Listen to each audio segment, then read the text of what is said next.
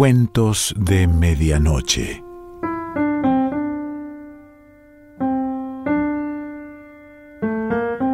El cuento de hoy se titula Cuento de dos viejitos caballeros y pertenece a Isaac Dinesen.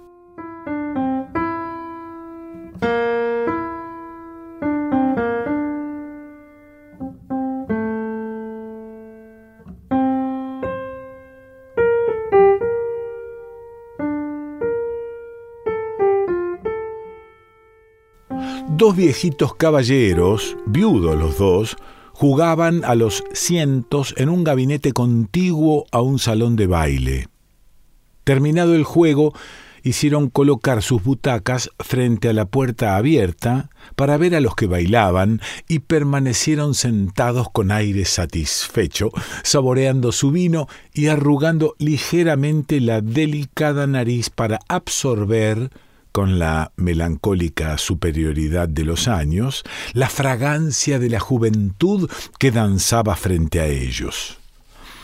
Hablaron primero de viejos escándalos de la alta sociedad y del triste fin de algunos amigos comunes, pasaron luego a tratar de cuestiones políticas y finalmente su conversación recayó sobre la complejidad del universo en general. Después permanecieron callados un momento. Mi abuelo, dijo uno de los ancianos caballeros rompiendo el silencio, que fue un hombre muy feliz, sobre todo en su matrimonio, había concebido una filosofía propia que en el curso de mi existencia he tenido ocasión de recordar muchas veces. Me acuerdo bien de tu abuelo, mi buen Mateo, dijo el otro un hombre corpulento pero no desprovisto de gracia, de piel fina y sonrosada, más bien taciturno. Taciturno, en efecto, mi buen Tadeo, asintió Mateo, porque según su filosofía, toda discusión es una pérdida de tiempo. Es de mi brillante abuela, su mujer, de quien me viene la afición a discutir. Y sin embargo, una noche, siendo yo muy joven, mi abuelo condescendió amablemente a exponerme su teoría. Estábamos, me acuerdo, en un baile como este, y mientras él hablaba yo no pensaba más que en escabullirme.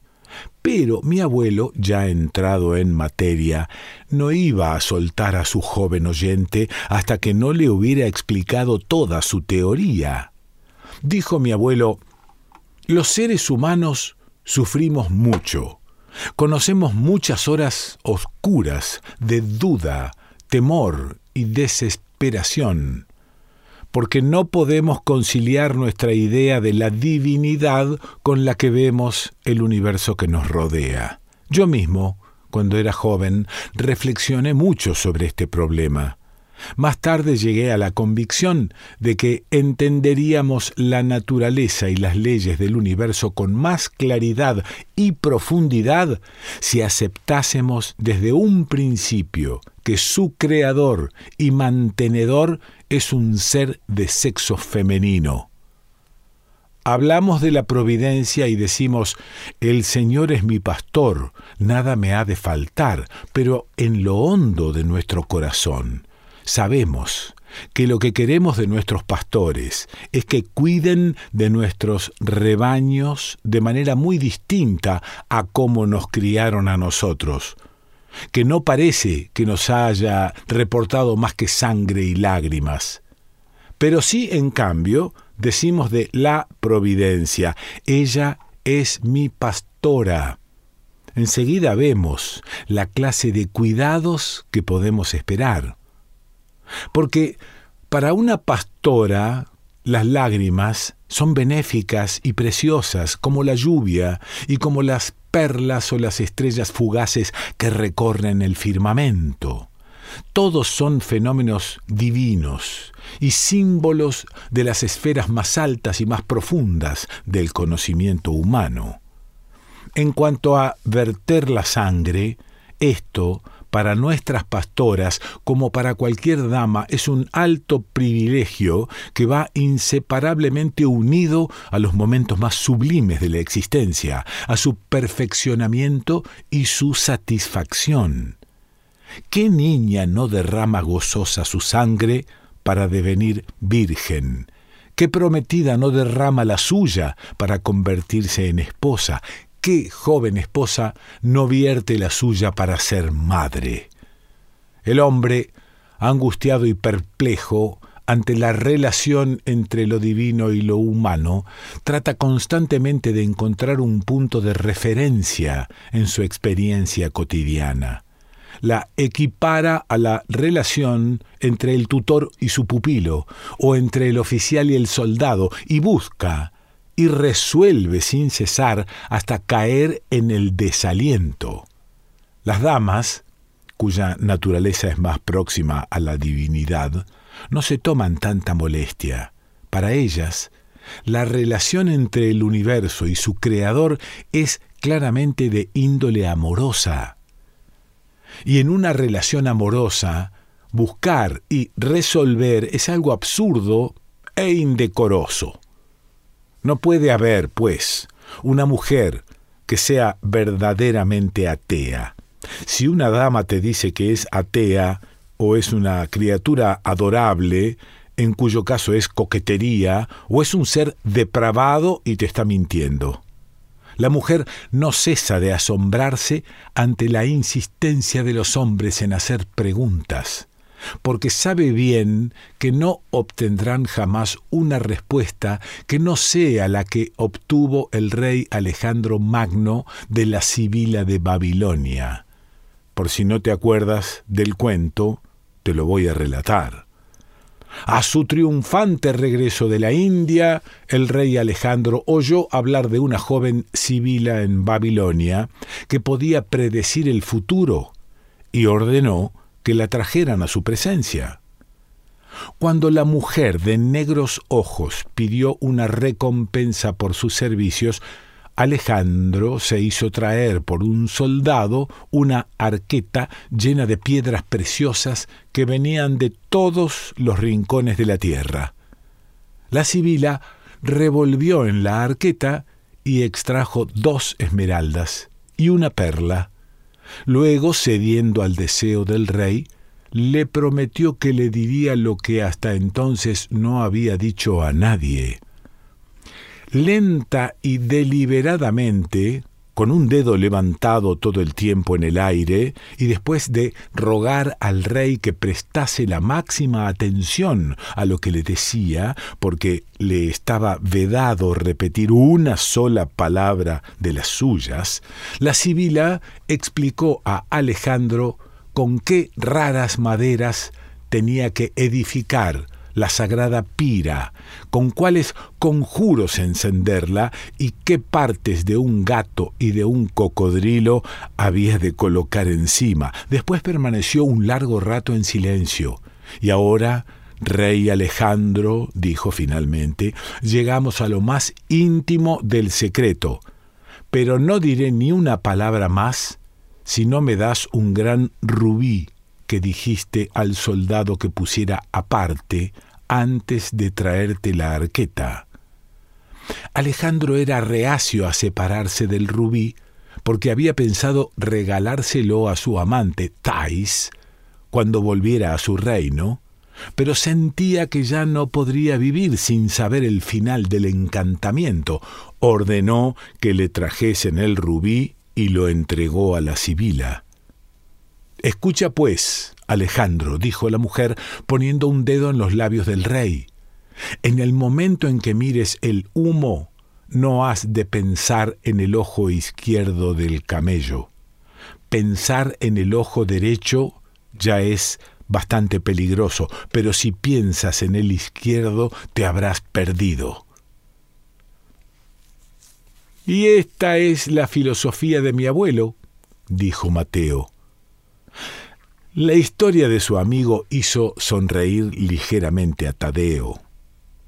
Esta vez, prosiguió Mateo después de una pausa, Me la han hecho recordar estas jóvenes damas que tenemos ante nosotros, trazando con tan perfecta libertad estas figuras tan estrictamente reguladas.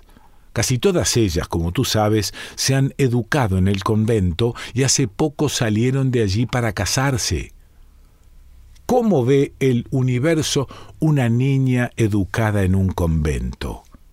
Por mi prima, que es superiora de la más antigua de esas casas, tengo un cierto conocimiento de lo que ocurre en ellas.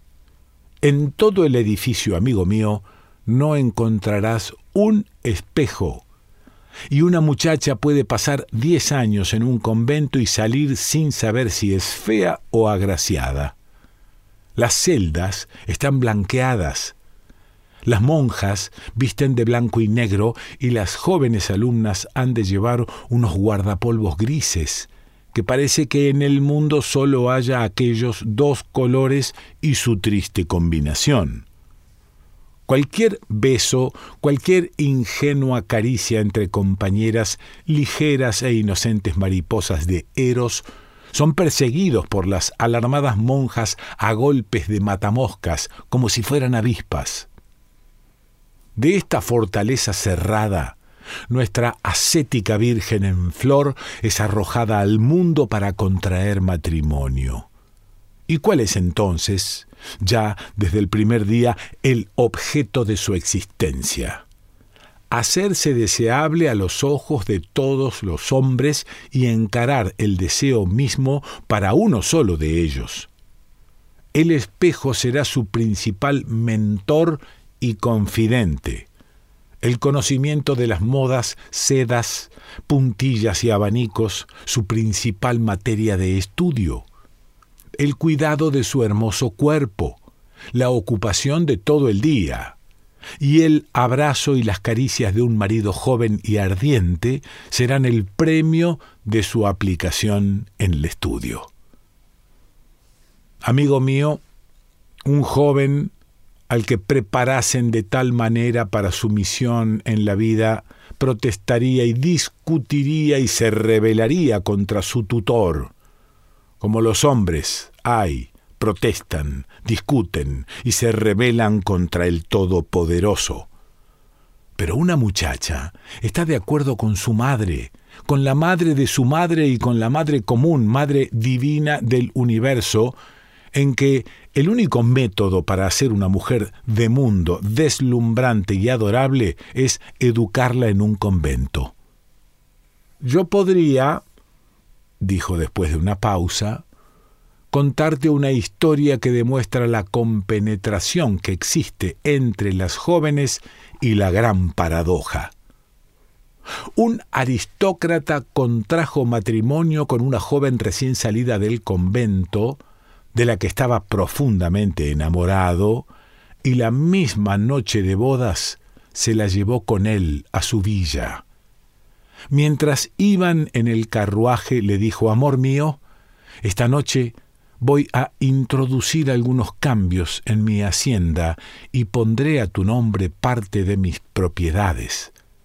Pero tengo que decirte antes que hay en la casa un objeto que me reservo para mí y cuya propiedad no has de reclamar jamás.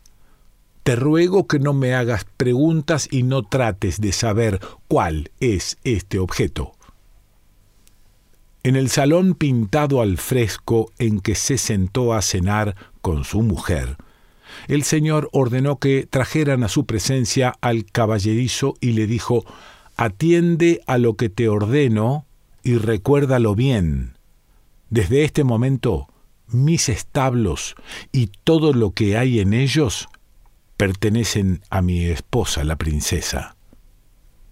Acto seguido llamó a su mayordomo y le dijo toma buena nota de mis palabras. Desde este momento todos los objetos de valor de mi casa, todo el oro y la plata, todos los cuadros y estatuas son propiedad de mi esposa la princesa.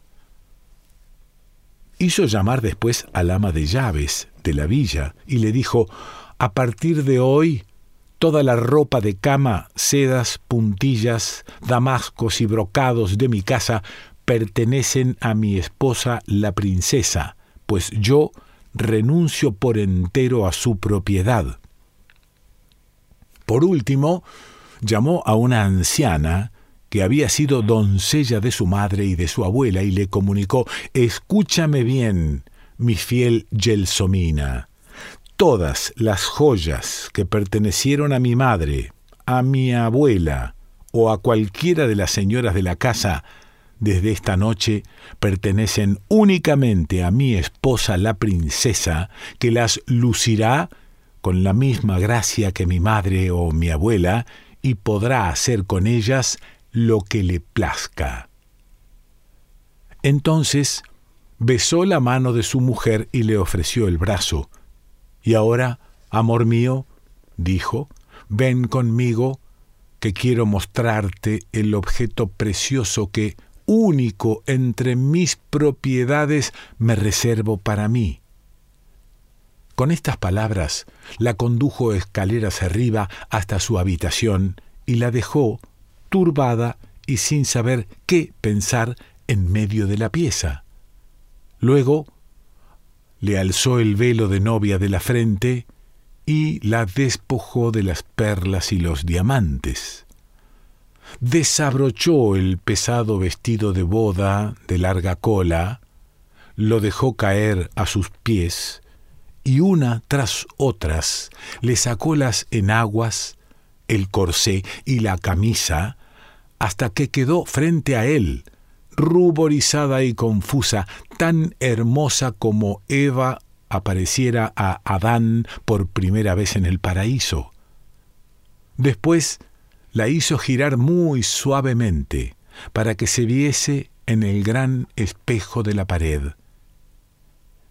Esta es dijo, la única cosa de mi hacienda que está exclusivamente reservada para mí. Amigo mío, dijo Mateo, un soldado que reciba una orden así de su superior moverá la cabeza descontento y afirmará que si pudiera desertaría, pero una mujer, ante esta misma orden, se limita a asentir.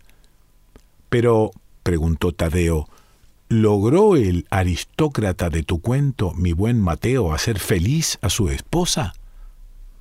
Para un marido siempre es difícil, mi buen Tadeo, respondió Mateo, saber si hace o no feliz a su mujer. Sin embargo, en lo que se refiere a la pareja de mi cuento, la señora, en su vigésimo aniversario de boda, tomó a su marido de la mano, le miró fijamente a los ojos y le preguntó si recordaba aún la primera noche de su vida de casado. Dios mío, dijo ella, qué aterrorizada estuve durante media hora, cómo temblé.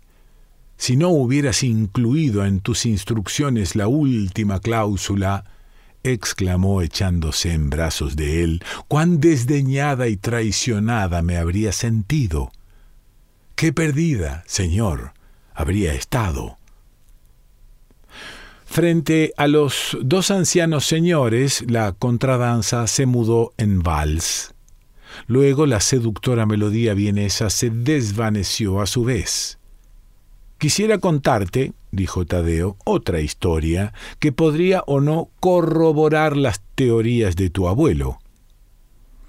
Un noble de ambicioso carácter y con una brillante carrera en su haber, habiendo dejado atrás la primera juventud, decidió casarse y emprendió la búsqueda de su futura mujer. Durante una visita a la ciudad de Bérgamo, conoció a una familia de antiguo e ilustre linaje, pero de escasos medios de fortuna. En un palacio vasto y sombrío vivían los padres con siete hijas. Un solo hijo, aún en la niñez, coronaba el hermoso ramillete. Las siete hermanas eran muy conscientes de que su existencia individual no estaba justificada porque su nacimiento había supuesto un fracaso en el intento de dar un heredero.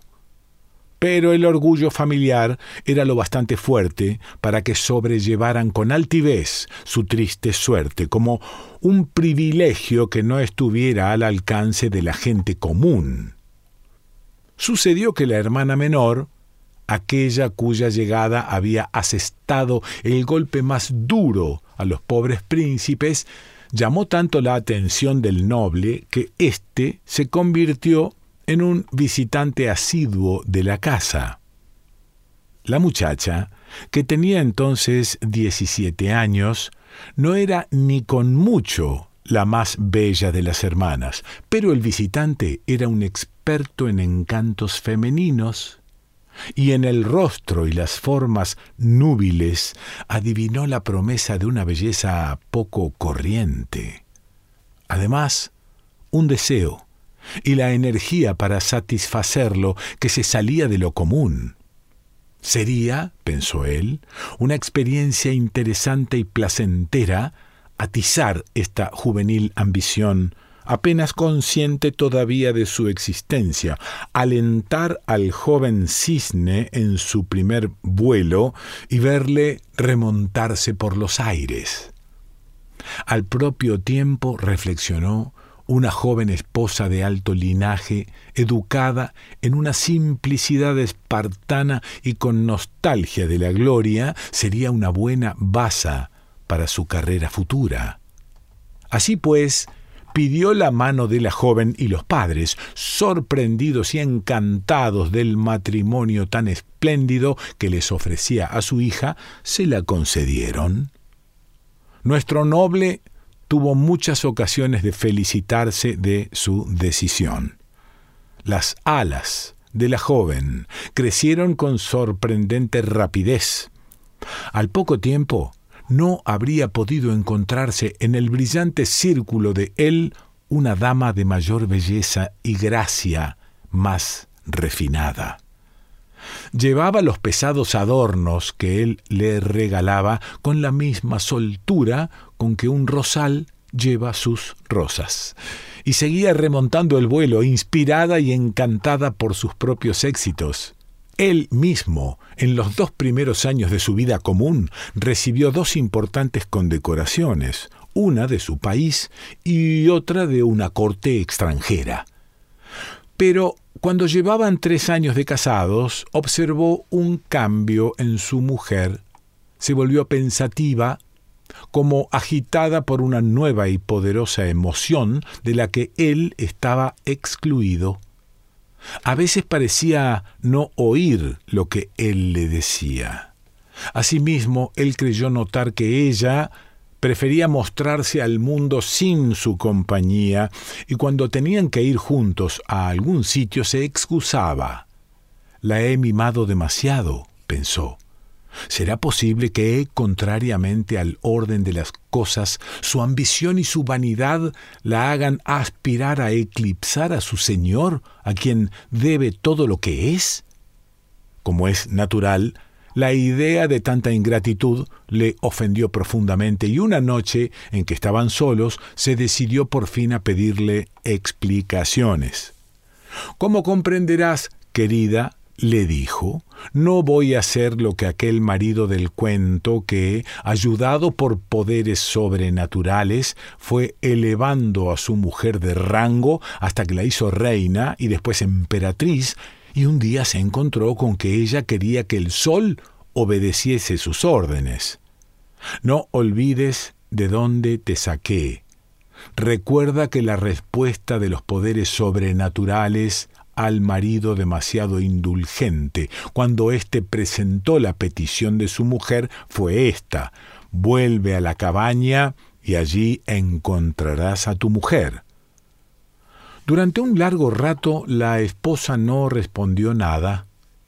Finalmente se alzó de la silla como si fuese a salir de la habitación. Era alta y graciosa. Su amplia falda se movía con un ligero fru-fru. Esposo mío, dijo, con su voz sonora, comprenderás sin duda que para una mujer ambiciosa es muy desagradable cuando entra en una sala de baile hacerlo del brazo de un cornudo. Y mientras ella con gran calma y sin añadir una sola palabra cruzaba el umbral de la habitación, el noble permaneció sentado reflexionando como nunca lo hiciera hasta entonces en la complejidad del universo. Isaac Dinesen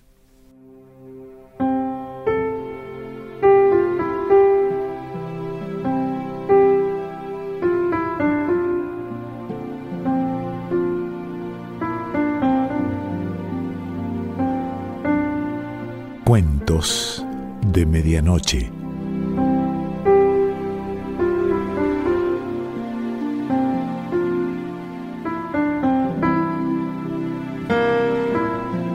Selección Pancho Mondino. Idea y lectura Quique Pessoa.